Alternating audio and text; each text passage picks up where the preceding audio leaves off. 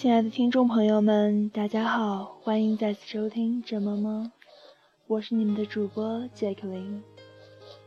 今天想跟大家分享的这篇文章是来自普鲁斯的。普鲁斯是波兰作家，他的创作经常会运用讽刺、幽默、虚构、夸张和质朴的叙述手法，具有浓厚的乡土气息。他对波兰19世纪现实主义文学的发展做出了非常重要的贡献。他的主要代表小说有《玩偶》《前哨》等。今天想给大家带来的是普鲁斯的这篇《影子》。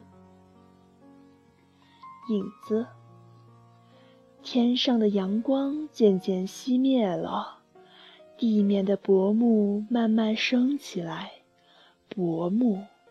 这是叶大军的前哨，这支凶猛的叶大军自古以来就和白日永恒地厮杀着，他总是朝拜暮生，主宰着从日落到日出之间的宇宙。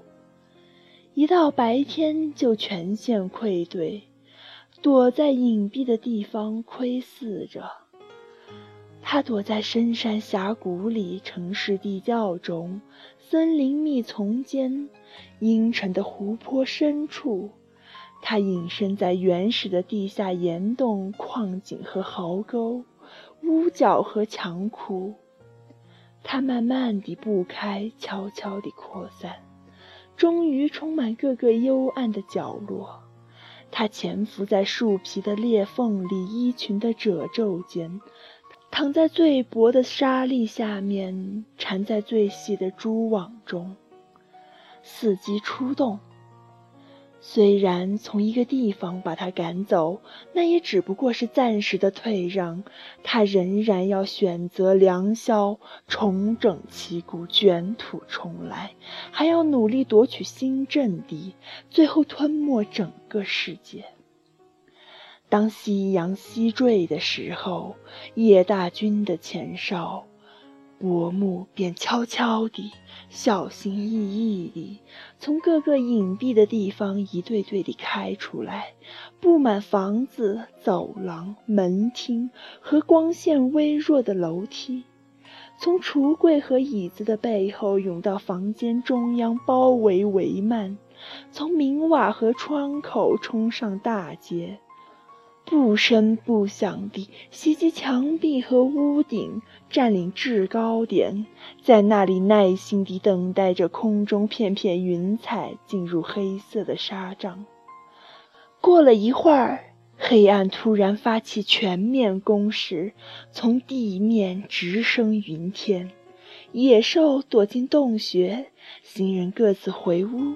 生活就像无水的草木，烟枯凋萎，奄奄一息。景物的颜色和轮廓一起引入黑暗之中，什么也看不见了。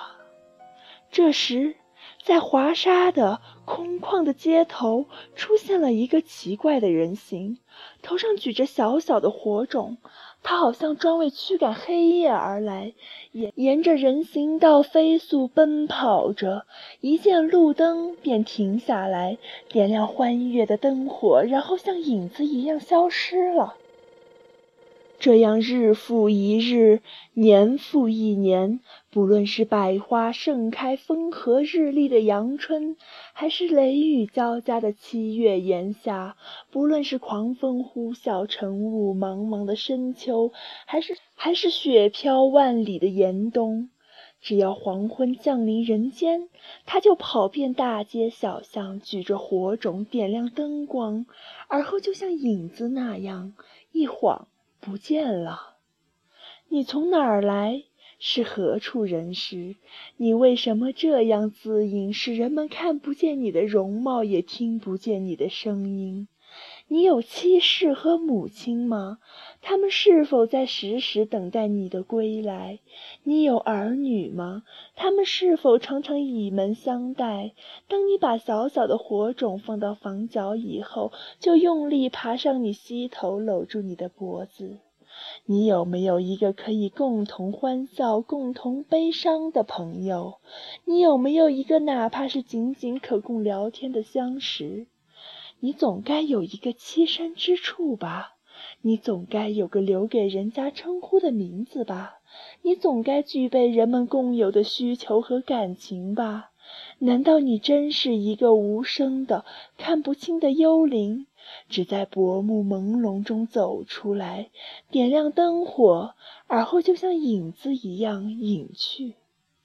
有人对我说：“确有这么一个人，并把他的住址告诉了我。”我找到那所房子，询问扫院人：“有一个点灯人住在这儿吗？”“有。”“他的房子在哪儿？”“喏，就是那间小屋。”门好像已经上锁，我向窗洞里一望，只有靠墙铺着一张小床，床边有一根长杆子，挑着一盏小灯笼，火种。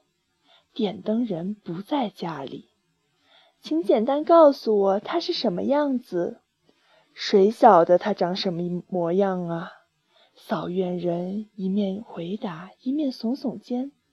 我自己也没能好生看个清楚呢。他补充说：“他白天从来不蹲在家里。”半年后，我第二次拜访他。“喂，点灯人今天在家吗？”“唉唉。”扫院人一声长叹说：“不在，永远不在了。他昨天已经入土，他死了。”扫院人默然沉思。我打听一些细节以后，就赶到墓地去。看墓人，我想打听一下，昨天下葬了一个点灯人，他的坟在哪儿？点灯人，他重复一遍。谁知他埋在哪块土里？昨天一共来了三十位游客。当然，他一定是葬在穷人墓地的。穷人也来了二十五个，不过他睡得准是白皮棺材，睡的白皮棺材的游客也来了十六个呢。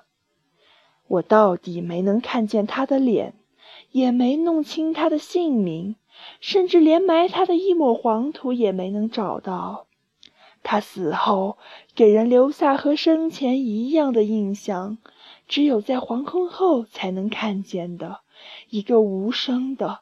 不露真相的，像影子一样的人形，在人生的黄昏时，一代不幸的人在徘徊摸索，一些人在斗争中死去，一些人堕入深渊。种种机缘、希望和仇恨冲击着那些被偏见束缚着的人。在那黑暗泥泞的道路上，同样也走着那些给人点亮路灯的人。每每一个头上举着火种的人，每一个在自己的旅途上点燃光明的人，尽管没有人承认他的价值，但他总是默默地生活着，劳动着，就像影子一样，消失了。这就是这篇来自普鲁斯的影子。这是普鲁斯为普通劳动者唱的一曲哀歌。我们的生活中是不是也有许许多多这样的影子呢？而我们自己是不是也是这样的影子呢？好了，今天就到这里了。欢迎下次收听这么么。最后，希望喜欢这么么的朋友们能够关注我们的微信公众号，只要在微信公众号里搜索“这么么”，就能搜到我们的节目了。里面会有除了 FM 以外的其他的很多内容，包括一些好的文章。还有一些小漫画之类的好玩的东西，希望大家都能多多支持。嗯，下次再见啦。